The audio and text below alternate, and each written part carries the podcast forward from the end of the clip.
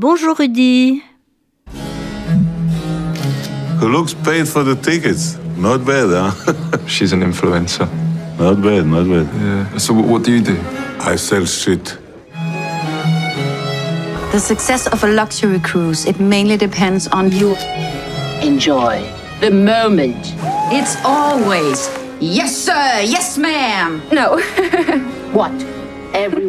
Sans filtre a valu cette année à son réalisateur, le Suédois Ruben Östlund, sa seconde palme d'or au Festival de Cannes, après celle qu'il avait remportée en 2017 pour The Square, critique acerbe du monde de l'art contemporain. Cette fois, il s'attaque aux très grandes fortunes, à tous les milliardaires qui voyagent sur les yachts de luxe à travers le globe. Le titre français se réfère aux différents filtres utilisés pour améliorer les images prises sur le vif avec des téléphones portables et aussitôt transmises sur les réseaux sociaux pour promouvoir un style de vie réussi, opulent, qui fasse rêver. J'ai beaucoup aimé l'une des premières séquences où deux jeunes gens, Yaya, influenceuse et mannequin, et son copain Karl, également mannequin, évitent de regarder l'addition apportée par le garçon après un dîner dans un grand restaurant. Situation classique, traitée avec un humour parfait.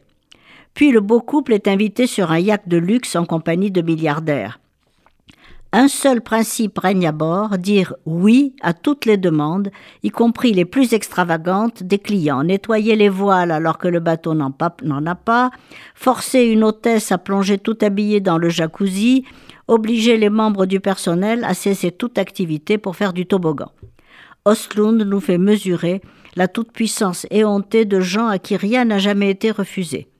Et le commandant du navire, marxiste et alcoolique, euh, dit oui à tout, et c'est l'excellent Woody Harrelson. Le film d'Ostlund est une satire féroce des excès de la richesse. Tout y est abondant, énorme, le champagne coule à flot. Les plats extravagants sont présentés un par un dans des plans qui pourraient faire la publicité des restaurants les plus luxueux. C'est un hommage à la grande bouffe de Marco Ferreri, mais malheureusement le film est doté d'une morale socialement et politiquement correcte qui, moi, m'a un peu dérangé. Quand le bateau coule et que les milliardaires se retrouvent sur une île déserte, bouche grande ouverte comme des poissons échoués sur la terre ferme, les survivants sont affamés car incapables de s'organiser. La seule personne qui connaisse les techniques de survie, qui sache pêcher et faire du feu, est une femme de ménage. Les rapports de force vont alors s'inverser. Tout l'or du monde n'a plus de valeur lorsque manque la nourriture. Ruben Östlund, dans Sans filtre, critique la perversité de notre civilisation et exhibe l'inutilité de ces gens riches qui ne savent littéralement rien faire. Les masques tombent et les vrais visages se montrent enfin quand s'installe la matriarchie de la femme de ménage, pour un bref instant du moins.